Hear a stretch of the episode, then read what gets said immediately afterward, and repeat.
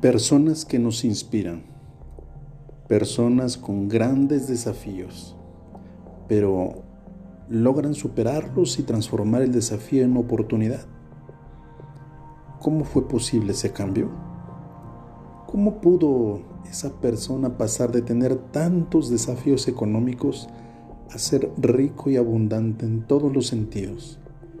¿Cómo pudo pasar de una enfermedad, una situación eh, tremendamente difícil, complicada, a ser uno de los mejores en su industria, en su país, en su continente. Te estarás preguntando cómo, mm, cómo puedo llegar a lograr estos resultados. ¿Qué estrategias misteriosas, qué cosas, qué herramientas desarrollan esa capacidad para sobreponerte ante situaciones de máxima tragedia incluso? ¿Qué herramientas existen para poder controlar nuestro estado emocional independientemente de las circunstancias y lograr el éxito, pase lo que pase? ¿Qué diferencias existen entre aquellos que logran sus objetivos sistemáticamente, sean cuales sean, y aquellos que fracasan en prácticamente todo lo que hacen? ¿Cuál es la psicología del éxito en las personas? Y por cierto, ¿qué es el éxito? Y lo más importante, ¿cómo convertirte en alguien inquebrantable? ¿Cómo ser más libre? Laín García Calvo. Sin duda uno de los retos en la vida es aprender a manejar, a gestionar las emociones.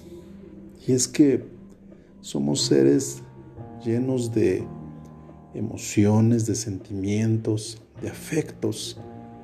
Y afortunada o desafortunadamente tomamos decisiones a partir de esa serie de sensaciones.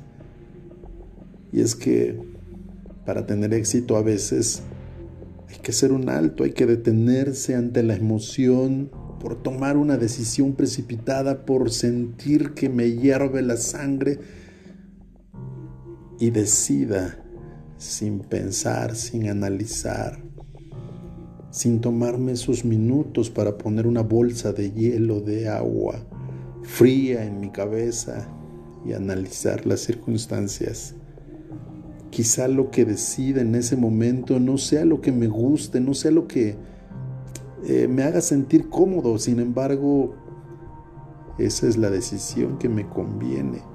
¿Y cuántas veces hemos eh, antepuesto la comodidad, la conveniencia por el gusto, por el placer? Sé que lo que estoy haciendo, sé que lo que estoy eligiendo, sé que el paso que estoy dando no es lo que realmente en el fondo me convenía. Sin embargo, creo merecerlo. Sin embargo, creo que requería este pequeño incentivo, este regalo, esta distinción a mí mismo porque me lo merezco, porque he trabajado tanto y ahora voy a, regalarme este pequeño eh, obsequio, esta eh, decisión la tomo en función al placer, en función a lo que, a lo que creo en este momento que me, que me es necesario, que me es indispensable incluso.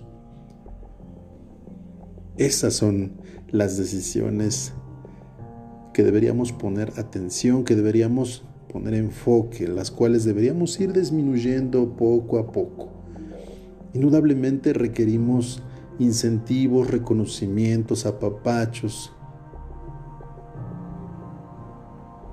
consentirnos de vez en cuando. Claro, por supuesto, es bueno, es sano. Sin embargo, a veces habría que postergar un poco más esas decisiones por emoción y utilizar la inteligencia, utilizar el análisis, la revisión de lo que voy a elegir y la consecuencia, el resultado que voy a obtener de esta elección que estoy haciendo. Esto es fundamental.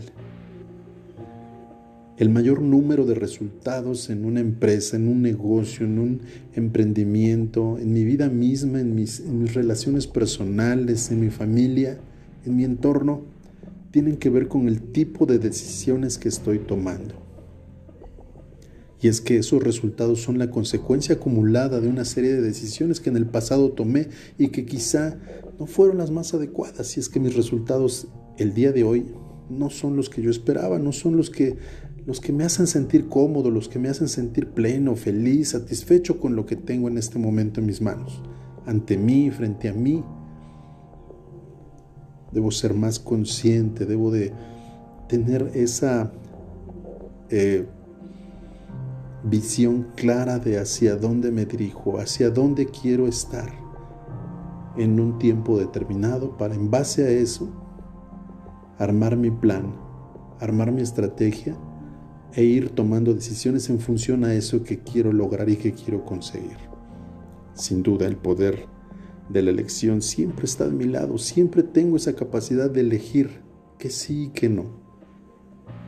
El reto, el verdadero reto está en saber elegir por inteligencia más no por emoción.